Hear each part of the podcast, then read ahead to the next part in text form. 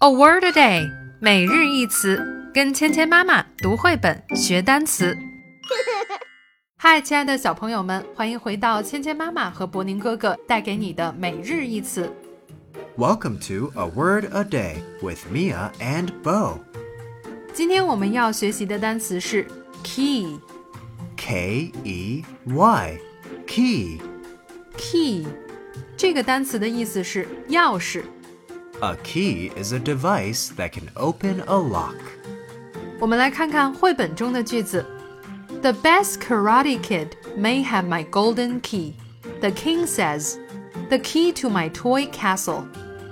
狮子国王举办了空手道比赛，他说，赢得比赛就可以得到我的金钥匙，可以打开玩具城堡。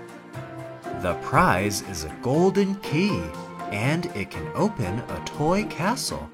奖品是一把金钥匙，它可以打开玩具城堡的大门。